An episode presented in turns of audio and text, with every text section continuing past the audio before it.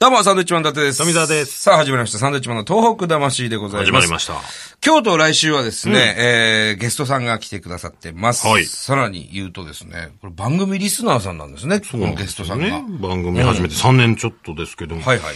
リスナーをゲストで呼びたいねっていう話も。まあ、いつもね、ねしてましたしてよ。ましたけども、ついに実現した。そうですね。ねはい、はいえー、どういった方かと申しますとですね、某教育機関に勤める、えー、ラジオネームで言うと、てっちゃんさん。はい。あの、女性の方なんですけれどもね。 7月にメールを紹介したんですね。はい。で、8月に僕らの単独ライブに来てくれて。そうですね。はいそして9月にはこうしてスタジオゲストと。まあ10月以降はね、あのー、うちの社員かなんかになってる かもしれないですけども。そんなことにはならないと思いますけど、やることいっぱいある方ですからあねそうで。すはい。えー、そんなてっちゃんさんです。よろしくお願いいたしお願いま。しますよろしくお願いしお願いいまたす。します。女性の方でございます。さて、えー、本日はゲストでございます。あのー、7月にね、えーオープニングでも言いましたけども、メールを読ませていただいたんですね、はい我々ね。えー、ちょっと簡単にご紹介したいと思います。はいあのー、こちらの方はですね、実は原因も治療法もわからない難病にかかってですね、2011年の3月末になんと自殺を考えたと。えーそしてですね、えー、身辺整理を始めた時に東日本大震災を迎えたと。で、そんな時にですね、こう自分の病気どころじゃないと。何かこう、被災者にできることはないかと。ここで思ったということなんです。せめて、税金を納められる人間でいようと。ということで、復活したんですね。心身ともにね。そして、現在に至ると。いう方なんですけども。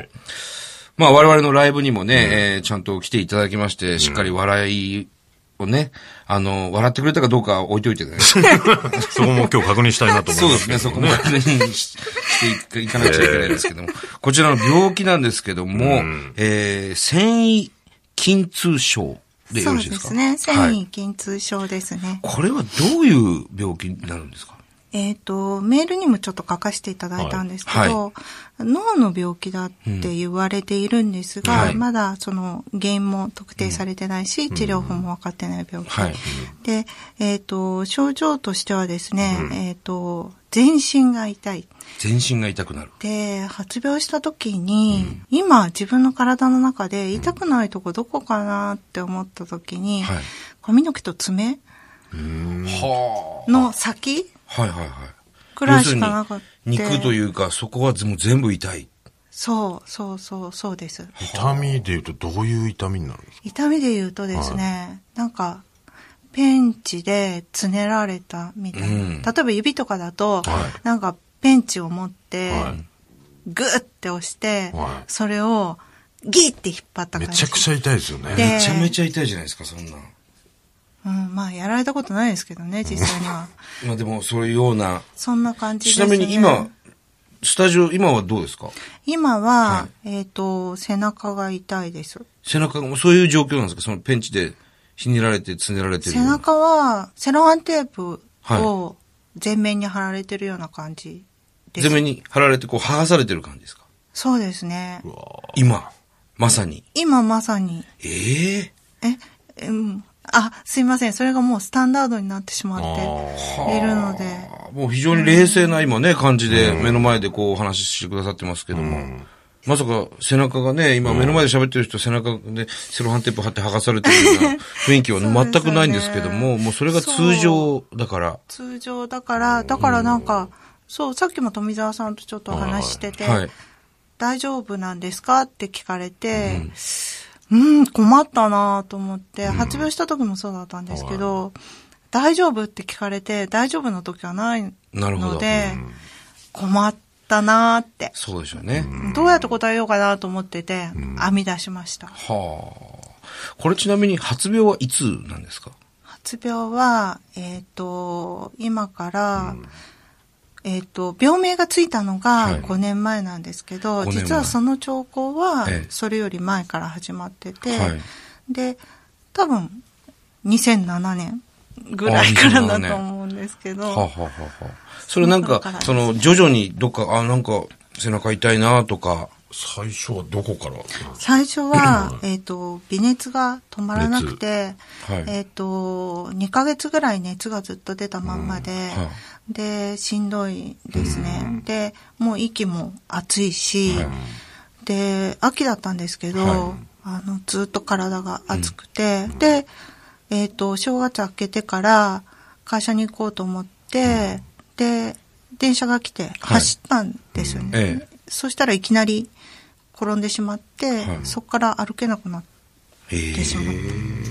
それまではもう、なんともない、うん、それまで感じはで、そうです要するねに。仕事通って、もうなんか、もう仕事むちゃくちゃ面白いんですけど、はで、仕事に通ったり、あと出張もすっごい多かったので、はいあの、アメリカ行ったり、えなんかアメリカに、なんか西海岸から東海岸までみたいな感じで、ええなんか結構出張してたんですけど、ははは急にじゃあそう急いうに症状が現れて、そうですそね。の、繊維筋痛症という診断をされたんですね。そうですね。でも病名がつくまでに、はいあの、すごくたくさんやっぱり、あよくドクターショッピングって言われるんですけど、はいうんあの、病名がわからないので、最初なんか気持ちの持ちようなんじゃないのとか、はなんか精神的に参ってることあるんじゃないのとか、いろいろ言われて、で、どんどん検査費用ばっかりがかかっていく。ははははでも病名はわからない。うんで、やっと病名がついたっていう感じです、ね。はあこの病気の方っていうのは、要するに日本には何人いるとかっていうのはあるんですかえっ、と、日本には200万人ぐらいっていうふうに言われてるんですが、はもともと、えっ、と、じゃあ何人いるのかっていう調査をやったことがないっていうのと、え病名があまりメジャーではないので、あの、自分でその病気だって気づいてる人は、ああいななるいほど。もともとアメリカのその数字をもとに人口何人に対して何パーセントぐらいが腺筋痛症という病気だと。で、日本に当てはめると大体200万人ぐらいだっていうふうに言われてるんですねはあ。そうなんですね。ただ、本当に200万人もいるのかどうかっていうのはわからないです。なるほど。痛いと思ってる人は中にいるかもしれないけども、そうですね。うん何かの病気と似てるというか、そっちじゃないのかなって思ってる人も、じゃあ多いかもしれないですよね。いるかもしれないですね。いらっしゃると思います。リウマチに近いというお話も。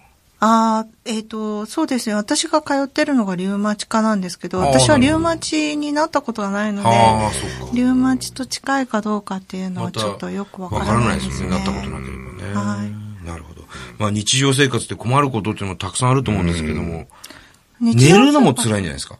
あ、寝るのそうですね。ね、えっ、と、背中が痛いので、はい。だから、寝ることができないんです時もあるね。あの、うん、そうですね。はい。あの、背中が痛いので、体勢をこまめに変えないとはいはいはい寝れないっていうか、ずっと同じ姿勢でいて、うん痛くて、わっってびっくりして起きたりとかすることはあがあります。痛みで起きちゃう。痛みで起きますね。んあうん、そうですね。睡眠に関してはそんな感じですね。うーん。あとは、うん、なんだろう。うん。例えば食事なんていうのは普通に取られるんですか、あ、食事はですね。お口がね、えーと痛い時もあるでしょうから。口、うん、最近あんまりないんですけど、は一時期なんか口内炎が口の中に10個ぐらいできてて、ええ多分薬との相性だと思うんですけど、あなるほど薬の副作用とか、うんそういう時は困りますよね。今なんか、なんでかわかんないんですけど、ええ3ヶ月ぐらいちょっと固形物が食べれてなくて、えー、固形物っていうと、 要するにごあ飯とか。の、そうですね、ご飯とか、魚とか、えですから、タンパク質とか炭水化物とはいはいはいはかい、そういうのが食べれてなくて、じゃあスープとか。スープとか、うん自分で、あの、野菜を、あの、煮て、ああ、なるで、ほど。柔らかくして。あの、離乳食みたいな感じ。はいはいはいはいわかりますかわかりますわかりますこそ参加されてますか、うんうんはい。離乳食みたいな感そじういでうのを食食べべてるてまうす。んはいなんかものすごい食べたいなと思うものとかないんですかステーキ食いたいなとか、ハン私、バーガー、ハンバーガー食いたいなとか。せんべい食いてえなとか え、何せんべい食いてえなとか、ああ、せんべいね。うん。私、あの、あれなんです。富澤さんと逆でお肉が食べられないので。えーそれは前からですそかれ前から前。あ、前からええお魚は大親丈夫だがけど。嫌いだったので。あーなるほど食べれないので魚は大丈夫なんですね。魚大好きですね。はいはいはいはい。今ね、なんかすごく3ヶ月にな、なって、て、はい今一番食べたいのが、なんかすごい攻撃的な食べ物がすごい食べたく何て、刺激の強いような。カレーとか、辛いやつね。辛いやつとか、はいだから、なんだろう、カレーとか、あとなんだろうな、すごいジャンキーな、なんか、わ、わさびの何かとか、ああ、なるほどね。はいへえ。そういうのが食べい。たいなとかって思う時はありますけど、食欲が、うん、あんまりないので、うーん、何食べたいかななんか、食べたいっていうよりも、なんだろう、病人うん。でもやっぱり、ご飯を友達と食べに行ったりとかはするので、えなんか、それに参加できないのがちょっと残え。念ですあねあ、。そうですよね。そういう楽しみですもんね。そうですね。うんまあ、さらにね、その、まあ、先ほども言いましたけども、その2011年3月末に、えー自殺を考えたという、あ、そっちに行くんですかね、はいて。っちゃ ん。てっちゃん、そんな、それはなぜそう思ったんですかちょっと聞きたいんですけど。ちょっとイメージをしていただきたいんですけど、髪の毛と爪以外のところが全部痛くて、インフルエンザかかったことありますインフルエンザ僕はないですね。富澤あったか、この間かなぁ何年か前にね。あ、なんか肺炎とかありましたよね。高熱出されたりとはいはいかは。高熱出した時に、あの、なんか節々が痛いっていう状態あるじゃないですはあ、かあり。ますね、でも、それはね。で、その節々が痛いっていうのが、365日う、ん。ずっと続くとしたら、ちょっと、どうですかうん俺は我慢できるぜっていう感じです考かえますね、それはね。で、もう一個思ったのは、あ、酸素こんなに吸っててすいませんとか、あ、二酸化炭素こんなに吐いててすいませんっていうぐらい、はあ。な私がいて申し訳ないなってうん。思った。うん。なんていうのかな。な、何の役にも立ってないじゃないですか。それまで、要は、なんだろう。まあ、やりたいこともあって、それは全部、誰かのためにうん。とか、世の中のためにとか、社会のためにとか、思ってやってきたことが、叶わない、叶えられない。で、なんか、医療費も使っているし、税金泥棒と言われても仕方がない。うん。で、自分はこれまで生産してきた人だったはずなのに、消費する人に回ってしまったっうん。ていう感じが、当時はすごくしていて、全然そんなことないと思うんですよ。後から思うと全然そんなことはないと思うんだけれども、いやそうで当時はそういうふうにまで痛みになんか追い詰められてた感じはすごくあって、で、なんか悪いことばっかり考えちゃう。はいはいはでい。すもようマねイナスマイナスになっちゃうんですね、思考がね。そうなんですね。だから、あ、もうこんな私いてもなんか意味ない価値ないって思っていて、そうですね。それで、まあ考えたと。そうですね。なんかエンディングノートも買ってあ、あり書いまてすたよ。んですよね。はい。どういうこと書いてたんですかちなみに。まあ言えそるれ範囲ででいいですけど。、エンディングノート買ったんですけど、はい私、病発病してから字が書けない。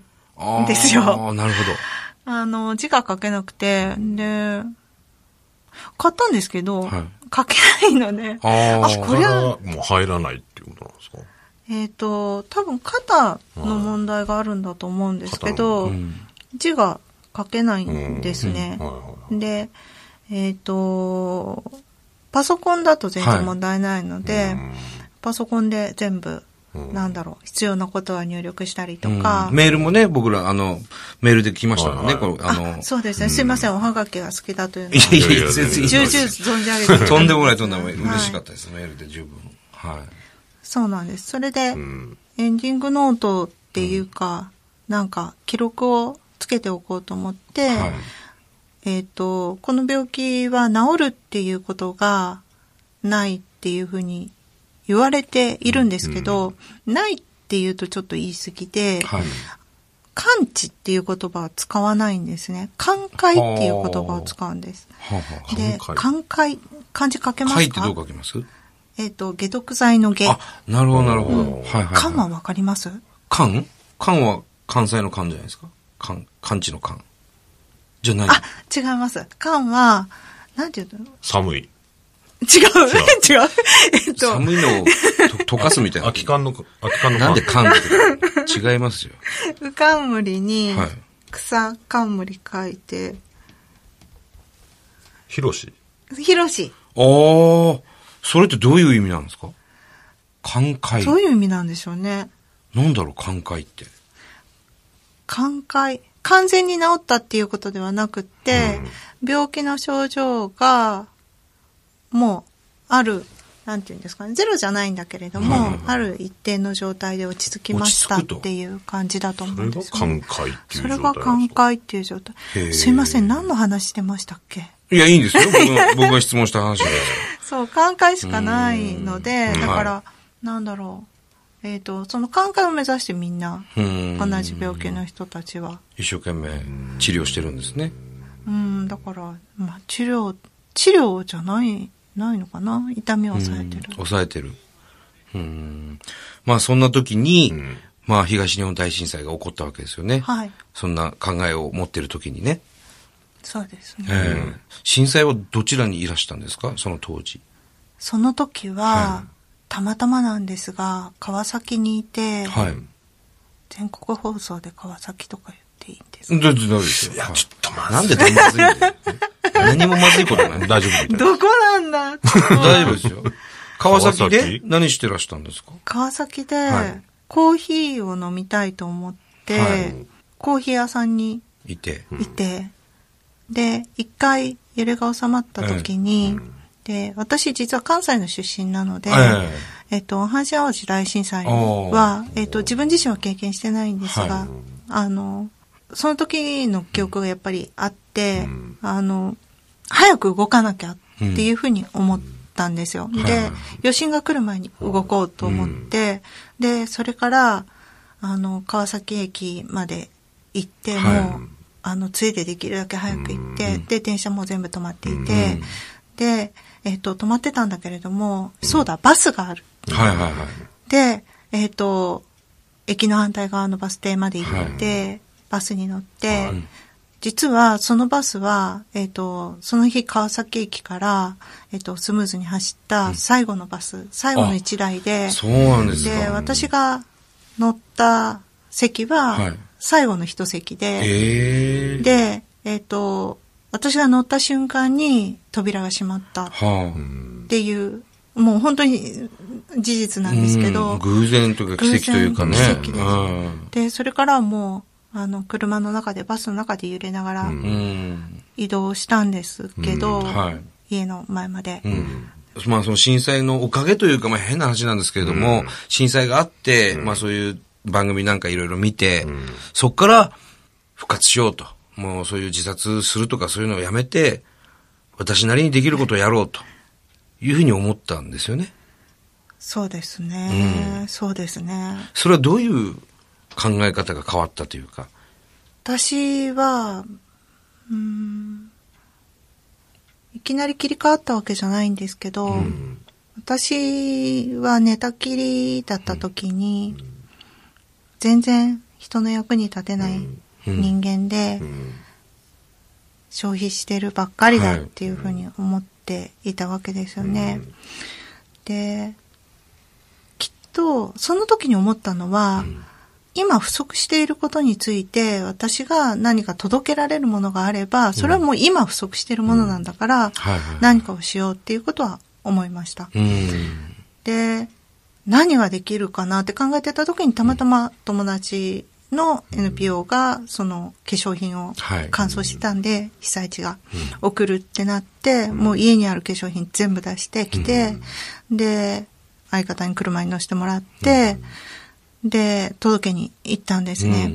で、本当にこれだけしかできることはないのかっていうことをすごく思ったわけです。はいはいで、えっ、と、頭は動くので、それから考え始めたのが2つあって、1つは住居の問題をどうするかっていうことで、で、それは周りの人に情報収集したら、えっ、と、短期間ホームステイみたいなことをマッチングをしてる人がいて、はいで、その宣伝をしようと思って、それをもういろんな人に言ってもらったんですね。短期間揺れないところに寝かしてあげようっていう。なるほど。被災地の人たちが、そうです、そうでどっす。か違うところに行って、そうです。はいはいははいい。でももうとにかく寝れない状態っていうのは、私も経験してるし、はいそれはすごく辛い、精神的に参るっていうのも分かってたので、で、それは一つ。で、もう一つは、えっ、と、働くっていうことについて、私は日々、あの、まあ、仕事の中でも考える仕事をしてるんですけど、あの、働くって、人だったり社会に働きかけることが働くっていうことだと思うんですね。はい。というふうに思ってるんです、私は。はで、もともと働くって、まあ、旗の人を楽にするっていう語源がある言葉なんですけど、ほうほうほうほでも、その働くってことを通じて、自分の存在理由とか、存在している意味とかね、は価値とかね、そういうことを感じてきたから、自分が。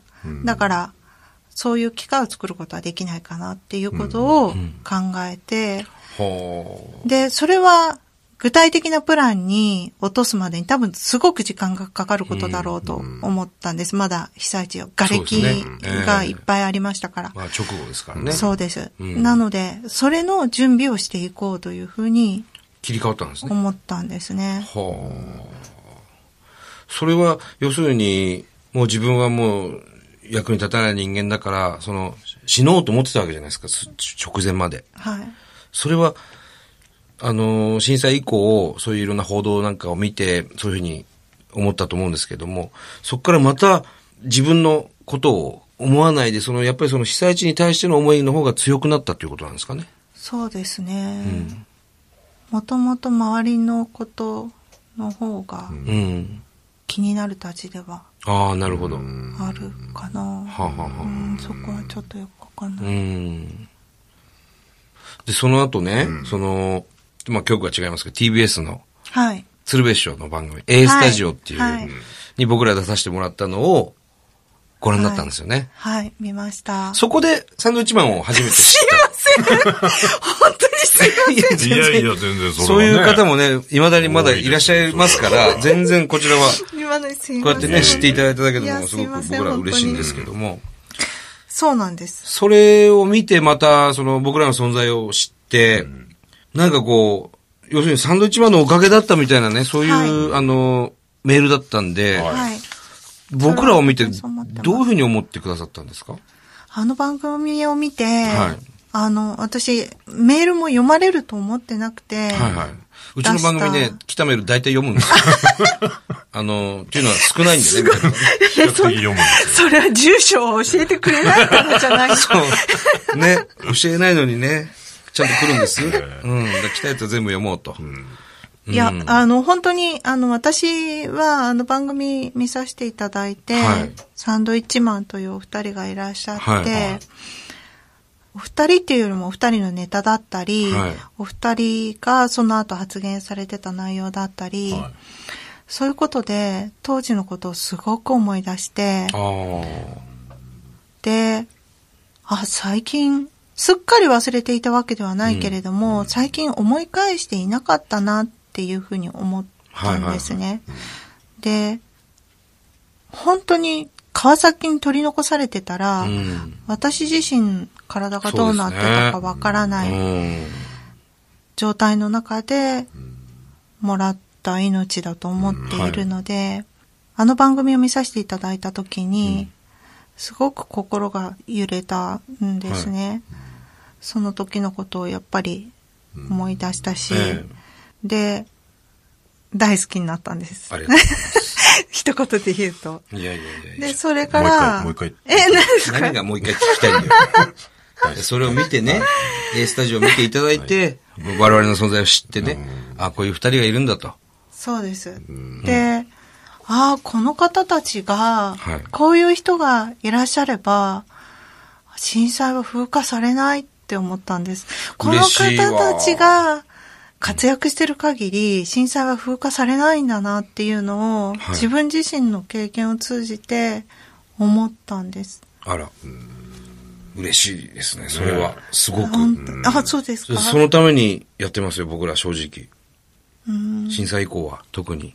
いや、だっていろいろ言われましたからね、その芸人なのにね、そういう震災がどうとか、あんまりやりすぎるのは良くないんじゃないかと。いろんな人に言われました、正直。うん。いや、でもね、もうそういう次元の問題じゃないんですよね。うん。自分らの地元でもあったし。そうですようね。ん。で僕らが、あの、まあ、宮城もそうですけども、岩手に行っても福島に行っても、サンドイッチマンテレビ出てるとね、元気出るんだよって言われるんですよ。おううん。だからそのために、まあ露出ももちろんそうです。まあそのためだけじゃなくても、そうなんですけどね。うん。そういう意味はもう常に持ってますね。なだんかからそういう使ふうに。命だと思うんですようね。ん。うまく言えないんですけど、使命って、命の使い方って書くじゃないですか。はい、そうですね。だから、その命の使い方、何に使うかうん。は、なんかこんな場面で使ってらっしゃるなって、ことまで思ってしまったかな。あ、嬉しいです。伊達さんを見ていてっていうのが正直なところ。 富すいません、あれおかしいな。富澤たけしは見てなかったないや、あの時はなんか、面白いことばっかりおっしゃ ってた。まあまあ、うまくやっぱりバランスを取らなきゃなって思うんですよ役割がねあ、役割意識。一応ね、はい自然とできてるんですよ。それはなん感かじました。最初はね、二人でずっとそういう、怒ったりね、してたんですけど、な震災の時にね、そういうなんか詐欺に、詐欺のメールを送ったりするやつとかもいて、何やってんだと。で、二人でそういうふうに熱くなってたんですけど、はいこれ、ちょっと、引いちゃうなと、見てる人が。二人で熱くなってても。うん。だからちょっと僕は、あの、穏やかにするように。気持ちは熱いんですよ、もちろんね。うんうん。うん。で、やっぱお笑いですから。うん。うん一、人バカにならないとね、成立がしない。でもそれはテレビからも伝わってますよ。ねはい、伝わってないから、あれなのかなと思います。 すいません、伝わってますよ。大丈夫ですかあ大丈夫です。伝わってます、も僕ちのろん。一人よがりみたいな、そういうわけではないっていうね。あの、伝説の M1 グランプリ優勝とか見てる伝説の M 自分で言もっちちゃろうんのであすそうです。かあの、すいません。当時はそういうわけで、まあもう具合悪くなりかけてた時で、なかなかテレビ見れる状況じゃないでしょうからね。テレビ、集中できないんですね。で、えっと、伝説の M1 グランプリ優勝2007 2007年年、はいあの、特典映像付きのセはルいはいはい DVD を購入しまあありーしがた。とうございます、はい本当に。 自慢じゃない。 素晴らしいお客様でした、本当いやすっかりマニアになってますに。ね。ね。そうなんですよね。それでもう、ラジオの、あ今回のラジオのお話をいただいて、はいこのままでは緊張してしまうと思っはて、い今はちょっとサンド立ちをしてる ところ。いやいやいやいやねもっと見てください、それはね。本当にね、ライブも来ていただきまして、はいえーこれから僕らもツアーに回りますんでね、はい。えーまた応援していただければと思いますけどもね。あぜひえーあ、そうだ。面白かったですかライブは面白かった ですかえっとですね、はい東京の初日にお伺いしたんですけど、はいは台風がすごくて、はいはいはいちょうどね、あの日気ね。圧の変化がはいはいはいものすごくて、うんもうなんか、あの、なんていうんですか、全身の痛みももう半端なくて、うもう、すいません。なんか、歯抜けの状態でしか見てない。全部は集中して見れてないっていうことです全ね部。は集中して見れてないんですよ。なるほど初お笑いライブ。初お笑いライブなんで、すごい切ないんですんいだからやいや、もうそういった方のために2月に DVD が出ますから ね。そちらの方で。え、そういう人のためなんですかいや、まだ沖縄公演もありますかまらだねあ。りますんでね。いや、空てるでところがあも、りますごいびっくりしたのが、はいお花がものすごいたくさんあって、お花がありましたねなんか、すごいいい香りの中はで、いはいはい。あの、なんか、いらっしゃいっていう状態で、はい会場にお客さんたちが入ってってるあ感じが、あ、お花畑みたいなね。ちょっと違う。ちょっと違いますはね。いそういう人ねお花本当にいっぱいいただいたからね。 それそれはすごくいい香りがしてロビーがすごくおく花の匂いでね、充満してました けど。あれも最後の、あの、東京2日間やるんですけど、最後終わると、皆さん持って帰ってくださいって言って、持ってってもらうんですよ。もったいないなるのほで。はい。うん。あ、そうなんですそうなかんですじゃあ2日目に行った方がお得なわけですね。お得はお得ですね。 2日目の最終公 演ね、東京最終公演でお花をみんなに配ったというね。まあ、あの、まだまだお話続きますけれども、はいこの続きはまた来週お送りしたいと思います。なるほどはいはい。てっちゃんさんありがとうございました。ありがとうございますありがとうございました。